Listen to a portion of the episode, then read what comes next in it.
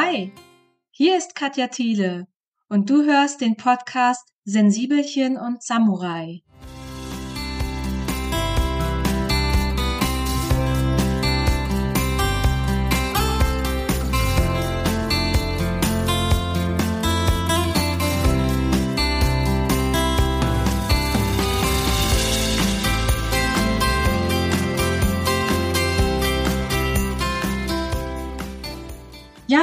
Heute möchte ich dich mitnehmen in die 90er Jahre.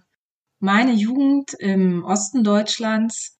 Und ich weiß ja nicht, in welcher Lebensphase du in den 90ern warst. Vielleicht warst du auch noch gar nicht geboren oder gerade erst. Die Älteren unter uns werden sich erinnern, das war die Zeit, in der es noch kein Internet und äh, keine Handys gab, zumindest nicht in meinem Umfeld. Dafür äh, gab es aber Röhrenfernsehen und vor allem endlich Westfernsehen mit den allerbesten Serien. Und ähm, ja, dann gab es auch diesen Zitronenkrümeltee.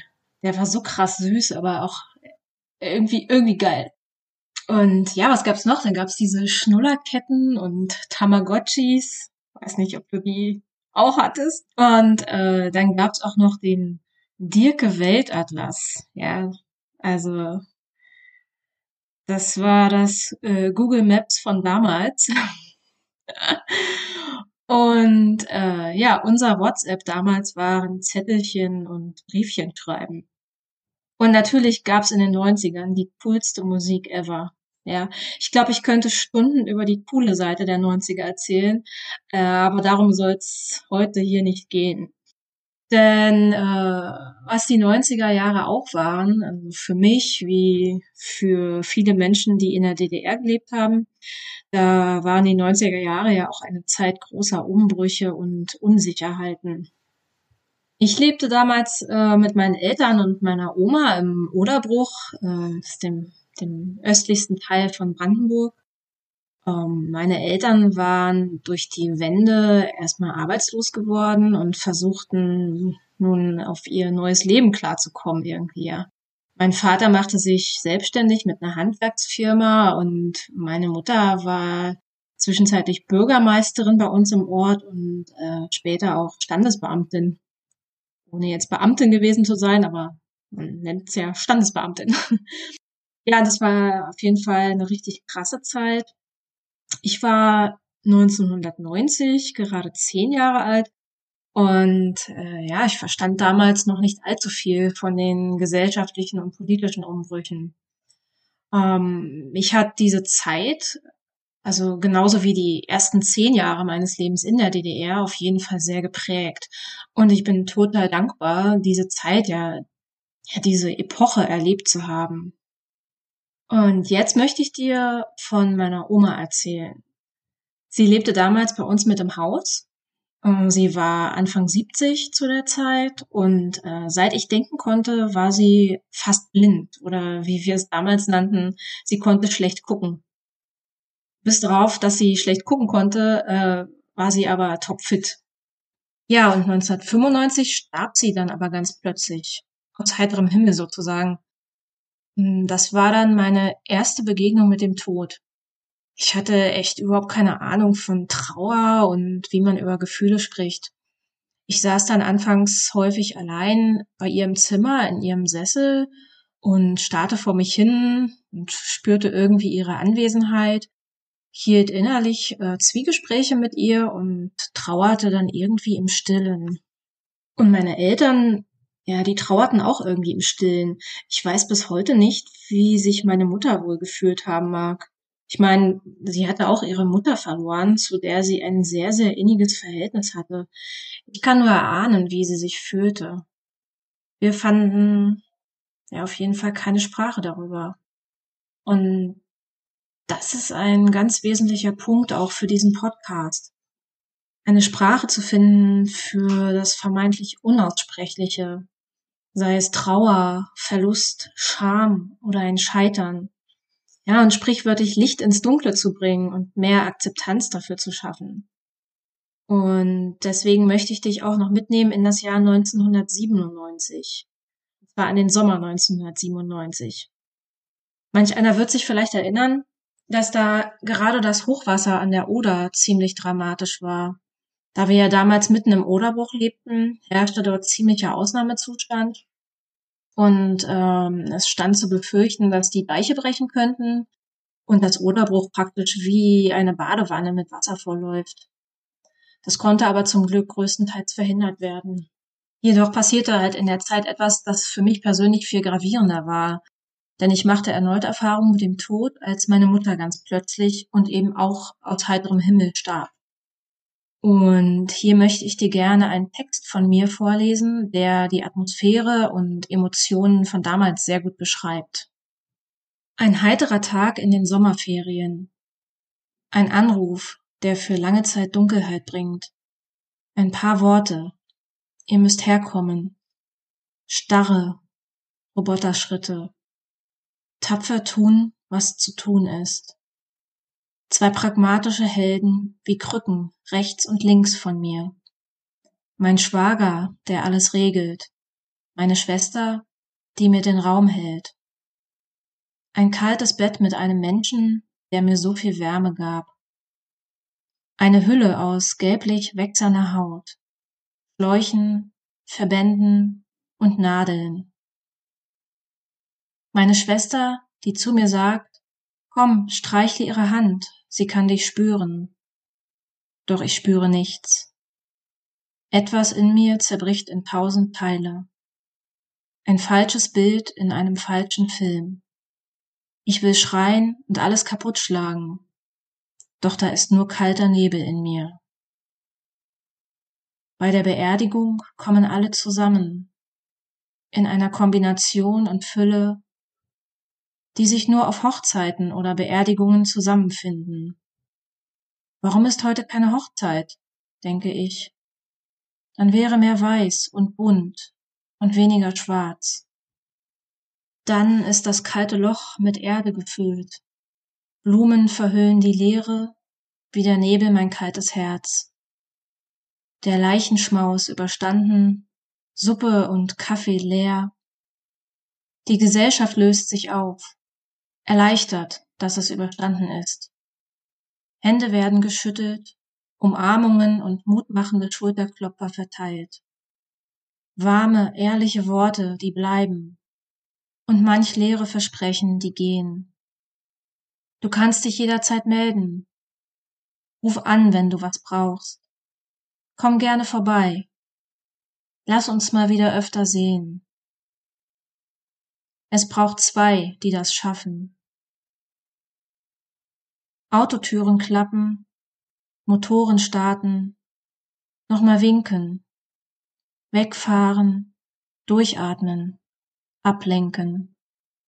Fahren wir auf dem Heimweg noch zum Supermarkt? Was läuft heute Abend im Fernsehen? Schnell zurück in den Alltag. Zurück bleibt Leere.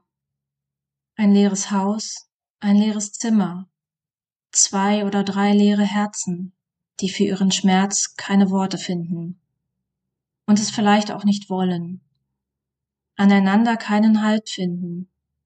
Jeder trauert für sich. Sprachlosigkeit, Schuldgefühle, Angst, Einsamkeit. Hoffnung, bitte ja. Die Tage verstreichen, der Alltag kehrt zurück, irgendwie. Ende der Sommerferien, Schule, endlich. Zwölfte Klasse. Wiedersehen mit Freunden. Lehrer, die mich so sein lassen und die mich doch ihre aufmerksam schützende Fürsorge spüren lassen. Bücher lesen, lernen, Hausaufgaben, ganz viel Halt in der Banalität des Alltags. Was bleibt, ist die Sprachlosigkeit dessen, was tief in mir ist. Keine Tränen, keine Trauer spürbar. Was hörbar wird, ist schwarzer Humor, vieles einfach weglachen. Immerhin. Es den anderen leicht machen, sie nicht belasten, irgendwie weiter dazugehören. Und Angst davor, dass noch mehr Menschen sterben könnten. Zu dieser Zeit sehnte ich mich zurück in die Illusion der Ahnungslosigkeit, sehnte mich nach der Unschuld des Lebens. Dort auf der anderen Seite der unsichtbaren Mauer sah ich sie stehen, die glücklich Ahnungslosen, fühlte mich ausgegrenzt, alleingelassen, wie ein Alien. Die mir zuvor vertraute Welt schien keinen Platz mehr für mich zu haben. Wie konnte das sein? Diese schreiende Ungerechtigkeit, dass Menschen zu früh gehen müssen und andere allein zurückbleiben und irgendwie weitermachen müssen. Und im Radio singen die Beatles Obladi, Oblada, Life goes on. Hoffnung. Oh ja, bitte. Eine Freundin, die mir im Flur unserer Schule in ihrer lebensbejahenden Leichtigkeit sagt, Katja, so schnell stirbt sich das nicht. Und ich denke, wenn du wüsstest. Gleichzeitig spüre ich diese leise, glitzernde Hoffnung in mir. Ein bisschen Neid und Bewunderung für ihr vom Tod noch unberührtes Herz. Was, wenn ich diese Leichtigkeit irgendwann auch wieder spüren kann? Denke ich, und wir gehen untergehakt in die nächste Stunde. Ja, soweit meine Lesung. Ähm, Trauern fiel mir, wie gesagt, damals schwer, den Schmerz zuzulassen. Da war wieder diese ganz, ganz große Sprachlosigkeit. Es gab zwar Menschen, die einfach da waren und mir allein dadurch Halt gaben, doch ich selbst, ich habe die Welt und das Leben nicht mehr verstanden. Und ich möchte gerne einen Aspekt davon mit dir teilen, was und wer mich in der Zeit danach bewegt und inspiriert hat. Ähm, denn genau einen Monat nachdem meine Mutter gestorben war, starb Prinzessin Diana. Ich hing damals vor dem Fernseher und sah die verstörenden Bilder über den öffentlich zur Schau gestellten Schmerz von Harry und William. Das zerriss mir damals wirklich das Herz. Und der ganze schreckliche Klatsch und Tratsch widerte mich an. Was für mich aber das Wichtigste war, ich fühlte mich den beiden so nah, weil ich ihren Schmerz teilte. Und gleichzeitig hatte ich keine Vorstellung davon, wie unendlich viel schwerer die Situation für die beiden sein musste, mit dieser ganzen Öffentlichkeit. Ich wünschte damals, ich hätte sie da herausholen und beschützen können. Vielleicht klingt das für dich ein bisschen seltsam, aber so war das damals in dieser extremen Situation. Und auf irgendeine Weise habe ich dadurch auch ein bisschen den Zugang zu meiner eigenen Trauer gefunden und konnte weinen. Weinen über den Tod meiner Mutter und über den Tod von Harrys und Williams Mutter. Seitdem habe ich den Weg und die Entwicklung der beiden immer verfolgt und ich bin so froh darüber, welchen Weg sie gegangen sind. Mir ist natürlich klar, dass das, was über die Medien transportiert wird, immer nur ein Bruchteil dessen zeigt, was wirklich passiert. Was mich aber sehr bewegt hat, ist, dass sie irgendwann Jahre später öffentlich über ihre eigene Verletzlichkeit und ihren Schmerz gesprochen haben und sich auch sehr für mentale Gesundheit einsetzen und damit sehr vielen Menschen helfen. Ich wünschte, ich könnte Ihnen das alles eines Tages sagen und wie stolz ich auf Sie bin. Damit möchte ich diese Podcast-Folge auch beenden ich hoffe, du konntest etwas für dich mitnehmen und ich würde mich sehr freuen, wenn du die Folge mit anderen Menschen teilst, weil ich glaube, dass diese Themen viel mehr Beachtung brauchen und wir viel mehr darüber sprechen sollten. Und deswegen werde ich auch in einigen der nächsten Folgen über den Tod, über das Trauern, Abschied nehmen und Loslassen sprechen und dir damit hoffentlich einen leichteren Zugang und eine neue Sprache dazu geben. Ich würde mich auch freuen, wenn du mir bei Facebook oder Instagram schreibst, wie dir diese Folge gefallen hat, ob sie dir geholfen hat. Ich danke dir sehr fürs Zuhören und dass du diesen Podcast unterstützt. Bis zur nächsten Folge. Alles Liebe, deine Katja.